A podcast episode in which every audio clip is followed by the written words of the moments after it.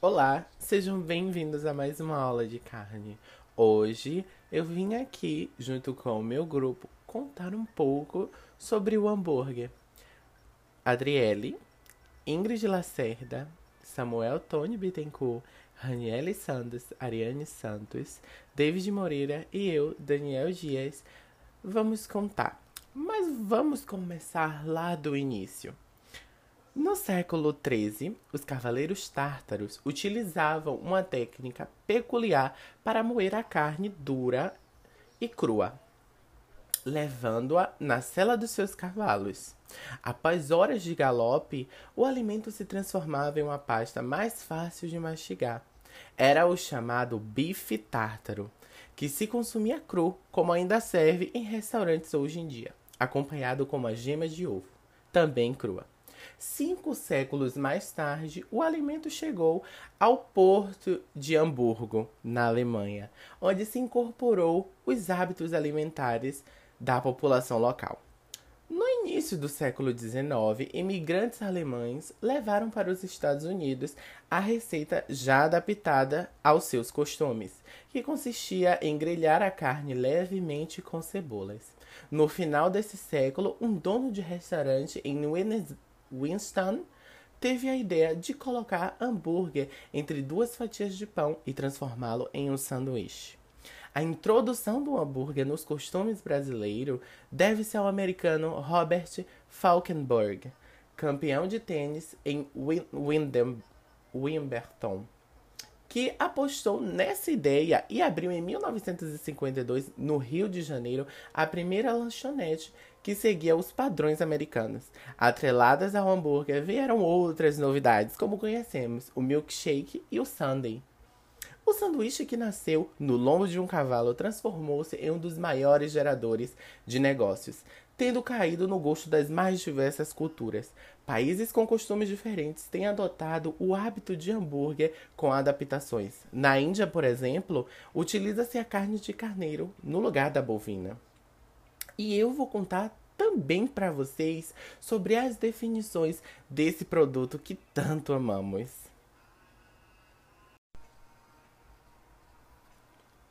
Bom, para gente entender um pouco da definição do hambúrguer, ele é um produto carne industrializado obtido da carne moída dos animais de açougue, adicionado ou não de tecidos adiposo, adiposos e ingredientes, moldado e submetido a processo tecnológico adequado. O produto será designado hambúrguer, seguido do nome da espécie do animal acrescido ou não de recheio, seguido das expressões que couberem: hambúrguer de carne bovina ou hambúrguer de bovino, hambúrguer de carne suína ou hambúrguer suíno, hambúrguer de carne de peru ou hambúrguer de peru, hambúrguer de carne de frango ou hambúrguer de frango, hambúrguer de carne bovina com queijo ou hambúrguer de carne bovina com queijo e outros. E não podemos esquecer de falar de outros produtos carnes famosos, como o quibe e a almôndega. A almôndega é um produto industrializado obtido a partir de carne moída de uma ou mais espécies de animais de açougue, moldada na forma arredondada e adicionada de ingredientes submetido ao processo tecnológico adequado. O quibe é um produto também industrializado obtido da carne bovina ou ovina moída, adicionado com trigo integral acrescido de ingredientes. Agora, Ariane vai contar um pouco da composição do hambúrguer para a gente. Bom, na composição é, precisa de ingredientes obrigatórios e ingredientes opcionais. Esses ingredientes obrigatórios são carnes de diferentes espécies de animais de açougue. Já os ingredientes opcionais são gordura animal, gordura vegetal, água, sal, proteína de origem animal ou vegetal, leite em pó, açúcar, aditivos, intencionais, condimentos, aromas, especiárias ou outros recheios que permitam no limite máximo 30% a adição de carne mecanicamente separada e exclusivamente em hambúrguer cozido, que será permitido a adição de 4,0% no máximo de proteína não cárnica na forma agregada.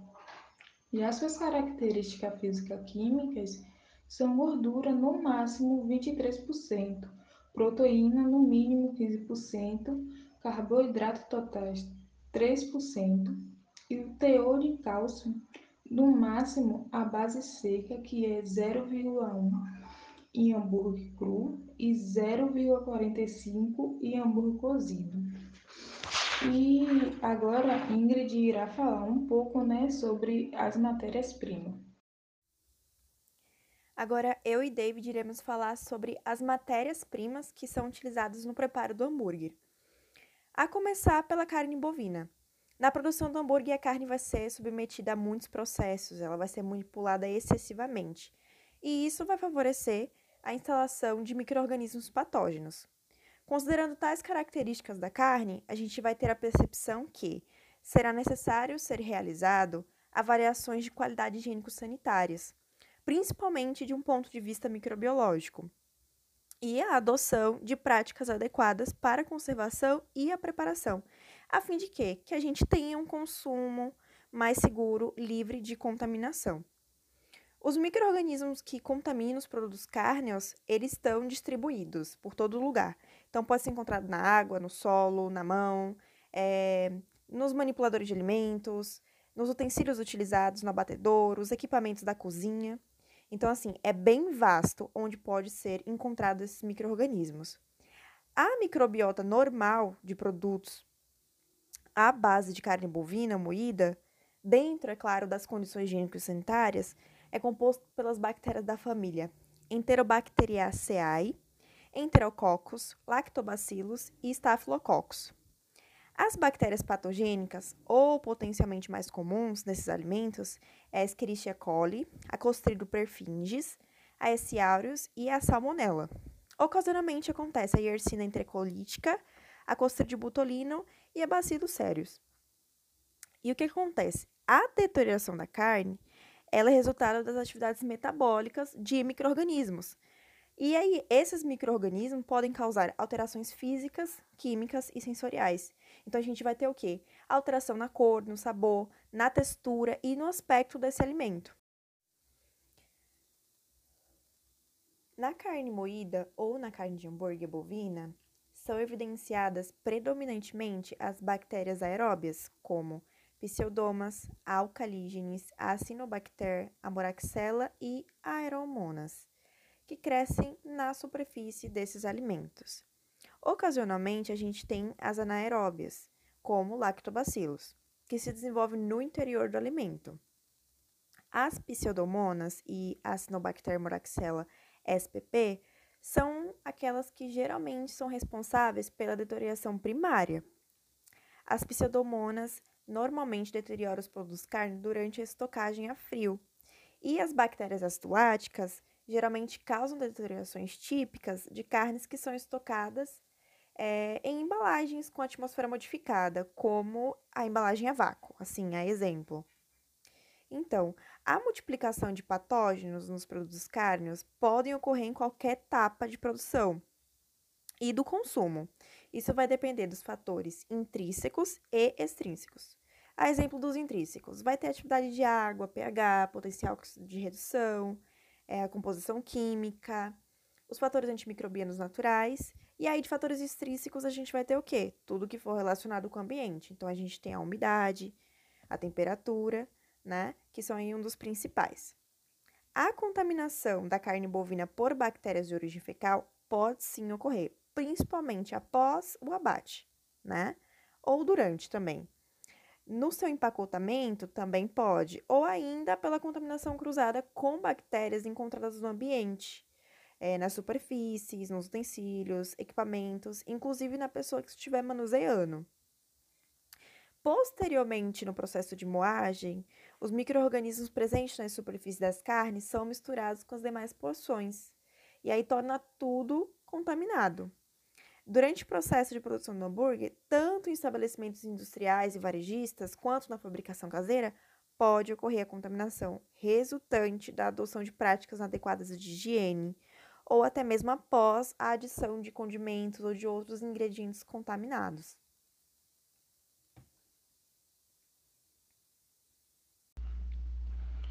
Outra matéria-prima é carne mecanicamente separada, com a sigla CMS. Segundo o Ministério da Agricultura, entende-se por carne mecanicamente separada a carne retirada a partir de ossos, carcaças ou parte de carcaças, com exceção da, da, dos ossos da cabeça, que é submetida a separação mecânica e equipamentos especiais, que se chama de máquinas de separação mecânica. A utilização de, de carne mecanicamente separada traz inúmeros benefícios, entre eles o aproveitamento de todo o teor de carne aderido aos ossos, que anteriormente era destinado à graxaria. Por ser uma substância rica para o desenvolvimento de microrganismos, entre eles os microrganismos indesejáveis, e propício à oxidação da gordura, a adoção de algumas medidas é obrigatória para garantir a qualidade da carne mecanicamente separada e, consequentemente, do produto a ser elaborado. Outra matéria-prima é a gordura e o tocino. A gordura e o tocino são utilizados com a finalidade de dar um paladar adequado ao produto. Os tocinos de melhor qualidade são de suíno, de cor branca, firme e sem cheiro. Gorduras com banha em rama causam uma consistência muito mole ao hambúrguer, sendo que é o mais utilizado em partês. As gorduras de bovinos são muito duras e causam uma sensação desagradável na boca. Ingrid agora vai falar mais uma matéria-prima. A proteína texturizada de soja, ou a PTS, ela é produzida como o próprio nome indica a partir dos grãos da soja. Ela é submetida a um processo de tritura, cozimento e secagem.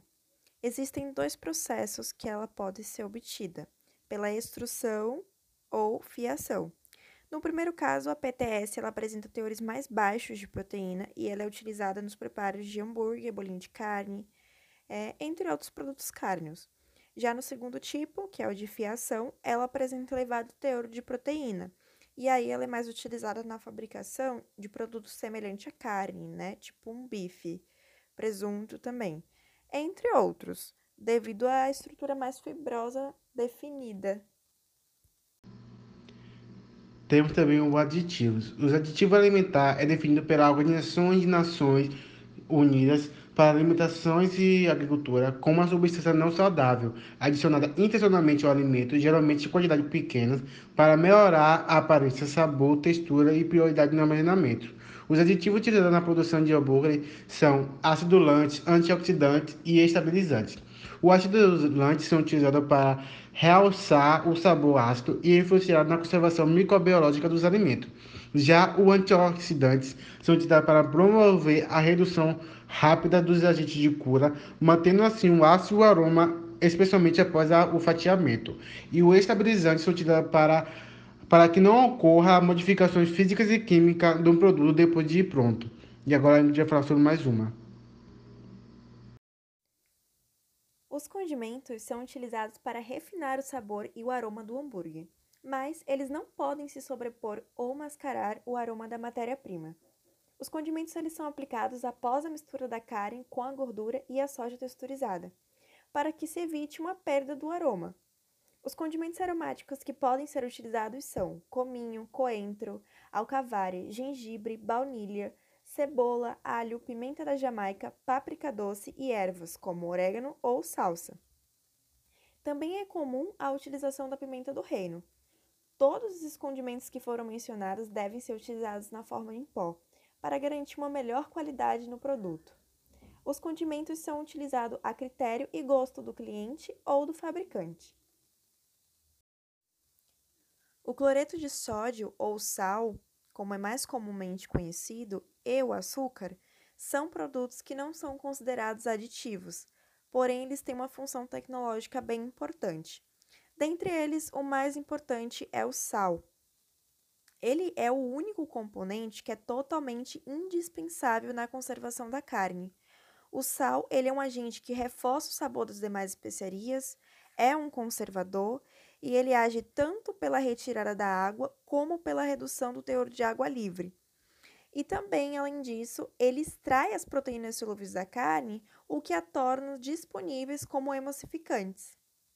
Né? Já o açúcar, ele é tradicionalmente usado nos produtos cárneos também, e ele serve para abrandar o sabor do sal e dos polifosfatos. Apesar de baixos teores, ele também é usado em geral para reduzir o teor de água livre e também inibir o crescimento de micro-organismos. Além do açúcar, são utilizados também é, hidrolisados de amido, como a glicose líquida e a própria glicose. O açúcar e similares podem combinar-se com as proteínas durante o aquecimento e aí acontece o quê? Dá origem a uma coloração marrom e isso não é legal para o processamento, isso vai prejudicar a cor final do produto. Essa característica e o sabor são fatores limitantes para o uso desse produto. Então, ao usar o açúcar no processamento do hambúrguer, deve estar atento a essas possíveis alterações que prejudicam o produto final. Porque a indústria de carnes é um setor de alimento de grande relevância econômica. É, envolve também né, a manutenção da qualidade de carnes e derivados que podem ser obtidas por longos períodos em embalagens capazes de retardar a deterioração microbiológica, né? Além de manter uma coloração desejável, retardar a perda de umidade e a oxidação de gorduras, assim irá permitir uma ampliação do alcance do sistema de distribuição destes produtos perecíveis. A intensidade da cor vermelha em carnes frescas está associada à concentração relativa de três formas do pigmento da carne, né, que é a mioglobina reduzida, de coloração vermelho-púrpura, a mioglobina oxigenada ou oximioglobina, de coloração marrom. A embalagem ideal trabalha com uma diversificada linha de embalagens, plásticas flexíveis, entre elas a embalagem para hambúrguer, que é fabricada em polietileno de alta densidade, além de ser disponibilizada no mercado em diversas características, podendo ser lisa ou impressa em até aproximadamente seis cores. Existem empresas também que elas fabricam embalagem para hambúrguer feita sob medida de acordo com a necessidade de cada cliente, porque o que auxilia de forma prática e eficiente o desenvolvimento dos seus negócios. Além disso, a embalagem a vácuo ela oferece melhores condições para o hambúrguer, assim, porque possibilita que o alimento mantenha-se saudável e fresco por um período de tempo muito maior disponibilizado por outras modalidades de embalagens. Essa competência ela estende a vida útil do alimento perecível de 3 a 5 vezes o tempo normal quando refrigerado, entre vários motivos que fazem o sistema vácuo uma ótima opção para selar e acondicionar esses alimentos está o menor desperdício, né, que é a melhor preservação, onde permite que o seu pertencente ao produto mantenha as características, reduzindo relevar, relevadamente o desperdício. É, a economia também, né, que mantém a qualidade natural do produto por mais tempo, e também a umidade, porque os produtos embalados a vácuos eles são resistentes à umidade né, proveniente da evaporação, o que não permite a perda de líquidos e alterações no peso do produto. A embalagem para hambúrguer ela pode ser encontrada na versão transparente ou pigmentada, sendo um produto de grande qualidade e versatilidade. E aí, Samuel, o que, que temos? Agora eu vou falar um pouco sobre a etapa de processamento, começando pela moagem. A subdivisão da matéria-prima em partículas é a principal transformação causada pela moagem. A operação proporciona melhor homogeneização do produto final e maior exposição das proteínas. O aumento da área superficial também promove a distribuição da contaminação microbiológica inicial, antes mais restrita à superfície da matéria-prima, potencializando a neutralização do produto final com maior rapidez. A moagem é importante no processamento de hambúrgueres pois a sua textura e aparência são caracterizadas pelo tamanho das partículas. Durante a operação, temperaturas relativamente baixas ajudam na obtenção de partículas com forma geométrica mais definida, a evitar o esmagamento da gordura. As carnes congeladas são cortadas em pedaços de aproximadamente 4 por 4 cm, adequados para serem moídos. Pesagem de condimentos e aditivos. Nesta etapa é realizada a pesagem dos aditivos e condimentos que serão utilizados no processo. Os aditivos utilizados normalmente não apresentam toxicidade. A pesagem deve ser feita por pessoas treinadas e os equipamentos de pesagem calibrados periodicamente. Em seguida, nós temos uma nova etapa de moagem. Moer as carnes utilizando o moedor com facas na seguinte combinação: pré-cortador, faca, disco de 25 mm, faca, disco de 5 mm. Nesta etapa, o perigo consiste na presença de contaminantes físicos, principalmente por fragmentos metálicos, como parafusos e pregos, provenientes dessa etapa ou das anteriores, que deverão ser eliminadas através da utilização de um detector de metais e ou inspeção visual. Mistura. Na mistura, as matérias-primas e ingredientes são misturados por 10 a 15 minutos até obter uma massa homogênea com liga adequada. Informação. A massa é informada em equipamento próprio para hambúrguer. A massa, para ser informada, deve estar com temperatura igual ou menor a 10 graus Celsius. E em seguida vem a etapa de congelamento, que será decorrida pela minha colega Raniele. Que a água é o componente presente em maior quantidade nos alimentos. Assim, seu papel é decisivo no processo de congelamento e, normalmente, a água torna-se sólida a 0 graus Celsius. Mas, se no sistema em questão existirem outras substâncias como sais, açúcares, proteínas e outras, a temperatura de congelamento poderá ser reduzida em alguns graus. Quanto mais concentrada for a substância, maior será esta redução. Se a temperatura de um produto diminui muito, ou seja, muitos graus por minuto, o ponto de congelamento é ultrapassado em alguns graus antes que a solidificação tenha início. Essa situação é denominada subresfriamento, sendo que a água permanece no estado líquido e toda a massa é termodinamicamente instável. Quando o equilíbrio é restabelecido, formam-se os primeiros núcleos dos futuros cristais de gelo levando todo o sistema ao ponto de congelamento. Os núcleos de cristalização se formam principalmente nessa fase do processo. Os cristais de gelo sucessivos aumentam em sua dimensão. A solidificação da água, ou seja, mudança do estado líquido para o estado sólido, isto é, de água para gelo, provoca algumas alterações físico-químicas nos alimentos, como alteração do pH das soluções e estabilidade nas estruturas fibrosas, devendo o empreendedor estar consciente desta mudança de modo a garantir a qualidade dos alimentos congelados.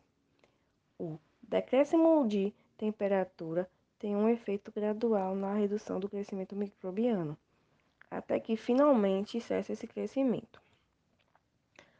Os próprios psicotróficos variam na capacidade de crescer a baixas temperaturas e o congelamento é, sem dúvidas alguma, um dos pontos críticos no processo de, do hambúrguer, tanto no recebimento e estocagem da matéria-prima, como no processo de fabricação. A faixa de temperatura para o congelamento dos hambúrguer é de menos 3 a menos 40 graus Celsius. Quando são utilizados congeladores mecânicos, os fatores que controlam o crescimento microbiano nos produtos congelados incluem a microbiota do produto original, a contaminação secundária do produto e o crescimento dos microorganismos durante as manipulações, o período de exposição à refrigeração anterior ao congelamento. Estudos indicam que a etapa seleciona os psicrófilos métodos de congelamento. Se a velocidade do congelamento é lenta, haverá crescimento microbiano. A composição do produto alimentício, que irá influenciar a sobrevivência microbiana dependendo da capacidade e alteração dos substratos para atuar sobre o crescimento microbiano e a duração do armazenamento sobre resfriação. E aí, Ariane, o que você tem a dizer? Já no congelamento, a água é um componente presente em maior quantidade nos alimentos e tem um papel importantíssimo e decisivo no processo de congelamento. A água pura, ela torna-se sólida a zero graus Celsius. Se no sistema em questão existir outras substâncias, como, por exemplo, sais, açúcares, proteínas e entre outros, a temperatura desse congelamento ela poderá ser reduzida em alguns graus. Quanto mais concentrada for essa substância, maior será essa redução. Se a temperatura de um produto diminui muito, ou seja, muitos graus por minutos, o ponto do congelamento ele é ultrapassado em alguns graus antes que a solidificação tenha início, e essa situação ela é dominada sob resfriamentos, sendo que a água ela permanece no seu estado líquido e toda a sua massa ela fica instável. O decréscimo de temperatura tem um efeito gradual na redução do crescimento microbiano, até que finalmente cessam esses crescimentos e os próprios psicotróficos variam de crescer é, na sua capacidade em crescer né, em baixas temperaturas. O congelamento, sem dúvida, é um dos pontos críticos no processo dos hambúrguer, tanto no recebimento e estocagem de matéria-prima, como no processo de fabricação. A faixa de temperatura para o congelamento dos hambúrgueres é de menos 35 a menos 40 graus Celsius, quando são utilizados congeladores mecânicos, que são os fatores que controlam o crescimento microbiano nos produtos congelados, que são a microbiota dos produtos originais, o período da exposição à refrigeração, o método de congelamento, a composição do produto alimentício.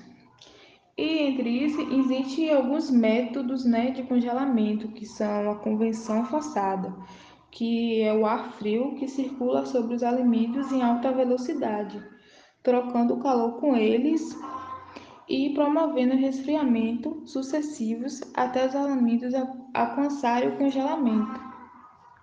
E também tem o congelamento por contato, que é o alimento embalado ou não, que é colocado entre placas de metal e o calor ele é extraído pela condução direta entre os alimentos e a superfície de metal onde o agente refrigerante circula. E o congelamento por imersão é o alimento que ele é imerso em uma solução de salmoura que é resfriada pela evaporação desse sistema de refrigeração convencional. E por último, é o congelamento criogênico, que é o alimento quando ele é exposto a um ambiente com te em temperaturas inferiores a menos 60 graus Celsius, a qual é obtida pela expansão, a expansão, né, na verdade, de nitrogênio e dióxido de carbono, que é o CO2, líquido dentro da câmara do congelamento. Então, na embalagem, os hambúrgueres, depois de informados, eles são embalados em embalagens plásticas e posteriormente adicionados em caixas de papelão. O armazenamento, o armazenamento e o resfriamento inadequado da carne, elas também são fatores que contribuem para a ocorrência de doenças transmitidas pelos alimentos. Os hambúrgueres devem ser ar-condicionados corretamente em sacos plásticos estéreis estocados e conservados congelados sob temperaturas de 0 graus Celsius, preferencialmente a menos 18 graus Celsius, com tolerância até menos 12 graus Celsius, até o momento do uso. Sob refrigeração, os produtos carnes de origem bovina devem ser armazenados a 4 graus Celsius por 72 horas. E agora, meus amigos vão falar sobre os equipamentos. Vamos lá? Iremos agora falar sobre os equipamentos. Um deles é o moedores. Os moedores são constituídos basicamente de uma rosca sem fim, placa fixa perfurada e fax. A ruptura da, das matérias-primas carnais se realiza sob o efeito de pressão resultando em deformações de tecido conjuntivo e esmagamento do tecido muscular e antipócitos. Nesse processo ocorre aquecimento das matérias-primas, que pode ser minimizados através das modificações do funcionamento do equipamento, tais como alteração da velocidade de rosca e das facas. É, é isso mesmo. Temos também a moldadora, né? Que são compostas de um recipiente para armazenagem do produto até que seja moldado. As placas moldadoras elas são facilmente removíveis e de fácil acesso para que ocorra a limpeza, higienização, etc. As placas elas podem ser adquiridas em diversas formas e tamanhos, né? A temperatura da carne para a moldagem deve ser de menos um grau Celsius, mais ou menos um grau, e para que o produto ele não perca a forma, evitando a perda de suco, separação de gordura e contaminação microbiológica. E aí, o que é que temos de curiosidade nisso, Raniele?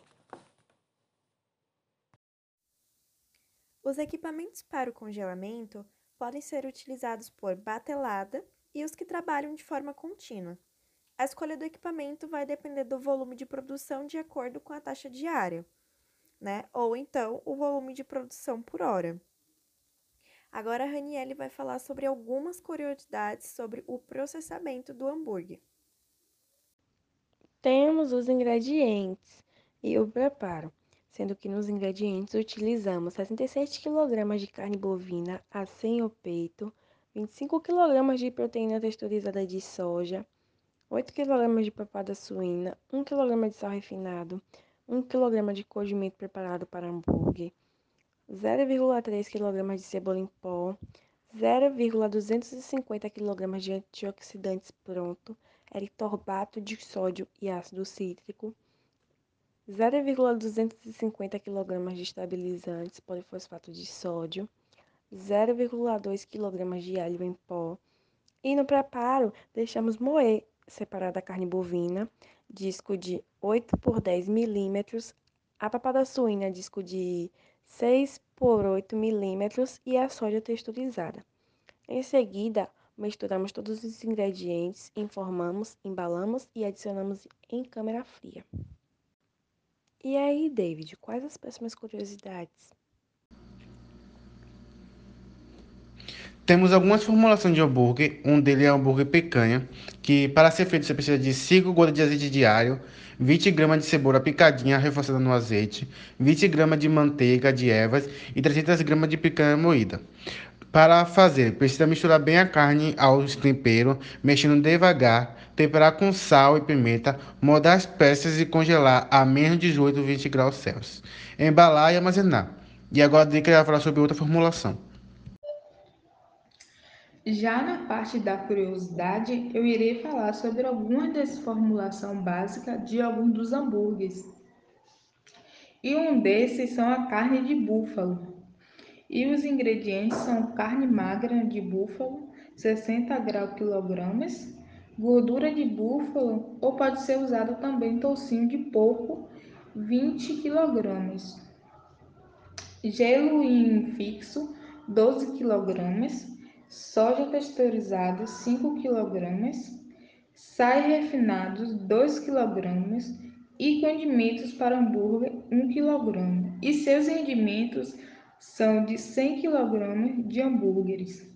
Já no seu modo de preparo, moe né, a carne toda e ela deve estar com, é, com sua temperatura por volta de 0 graus Celsius, usando um disco de em torno de 1 a 2 polegadas. Aí coloca essa carne na misturadeira e adiciona os demais ingredientes e mistura né, essa carne toda em alguns minutos, até obter a homogeneização dessa mistura. e se moer tudo novamente em disco de 3 minutos. Moldar as peças e congelar a menos 18 ou 20 graus Celsius e embalar esse produto e armazenar para que a moldagem das peças seja bem feita e a temperatura, como eu falei no começo, né? Sempre é importante lembrar que ela deve estar por volta de 0 graus Celsius. Agora a Ingrid também, né, ela vai falar sobre uma das curiosidades, né, desse processamento, dessa formulação básica de algum dos hambúrgueres. E agora vamos para o hambúrguer Big Mac. Os ingredientes são 800 gramas de carne moída, 100 gramas de tocinho moído fresco, uma colher de sopa de cebola em pó, um dente picado de alho, 3 colheres de sopa de semolina de trigo e, por fim, 3 colheres de soja desidratada. O modo de preparo é o seguinte: fazer a hidratação da soja em 2 xícaras de chá de água por meia hora, depois escorrer bem e colocar em uma tigela. E aí juntar os demais ingredientes e misturar bem. Modelar a massa com a mão, deixando no formato do hambúrguer, embalar e congelar a menos 18 graus Celsius. Bem facinho, né, gente? Temos também o hambúrguer suculento, né? E aí vamos precisar de carne bovina, patinho, 600 gramas, carne bovina contra filé, 10% de gordura, 400 gramas, gelo, duas pedras, molho inglês, uma colher de sopa que é opcional, sal e pimenta do reino a gosto. E aí, como é que vamos preparar tudo isso? A gente irá moer os dois tipos de carne bovina de uma só vez. É, se preferir uma textura mais pastosa, aí pode moer duas vezes, ou ainda se preferir seguir a tradição, pode picar a carne finamente com o auxílio da faca, né? Colocar a carne moída em uma tigela e acrescentar as pedras de gelo. Misturar bem as carnes e apertar bastante acrescentar os temperos, dividir a carne em 8 porções de aproximadamente 120 gramas cada, fazer a borda um pouco menor, não precisa exagerar. Colocar cada porção entre duas folhas de papel manteiga ou plástico e comprimir com o fundo de um prato até obter aproximadamente 12 centímetros de diâmetro por 1 centímetro de espessura. A partir disso, a gente irá moldar as bordas, se necessário, e congelar. E aí, Ari, qual a outra receitinha? Nós também temos é, a formulação do hambúrguer convencional. É, e dentro dos ingredientes, nós utilizamos 500 gramas de peito de frango passado pelo processador, meia cebola bem picada, uma colher de alho amassado, uma colher de tempero pronto, uma gema, uma colher de farinha de rosca, uma colher de cheiro verde picado, quatro fatias de mussarela cortadas em tiras e azeite. É, já no modo de preparo, nós vamos misturar o peito de frango, a cebola, o alho, o tempero pronto, a gema, a farinha de rosca e o cheiro verde. É, vamos modelar no formato de hambúrguer, colocar sobre um prato e preencher com carne temperada. É, vamos deixar descansar na geladeira por cerca de duas horas. É, aquecer uma frigideira com um fundo de azeite, dourar bem o hambúrguer dos dois lados, depois colocar numa forma e espalhar a mussarela e levar ao forno até a mussarela derreter. É super importante falar sobre a higiene, porque é um dos maiores problemas relacionados aos alimentos, que são as intoxicações e infecções alimentares, e também a sua deterioração. Bom, as suas intoxicações e infecções alimentares são causadas por organismos chamados patogênicos que chegam aos alimentos quando não são manipulados de forma correta. Já a sua deterioração é normalmente causada por microorganismos e sua principal consequência é a inadequação do produto para o consumo humano. Tal fato decorre da modificação das características dos alimentos, como por exemplo odor, aparência, gosto, além da produção de substâncias tóxicas que são prejudiciais à saúde humana. A obtenção né, de alimentos de qualidade depende do conhecimento e suas práticas adequadas de higiene pessoal, sua limpeza e desinfecção dos aparelhos e utensílios.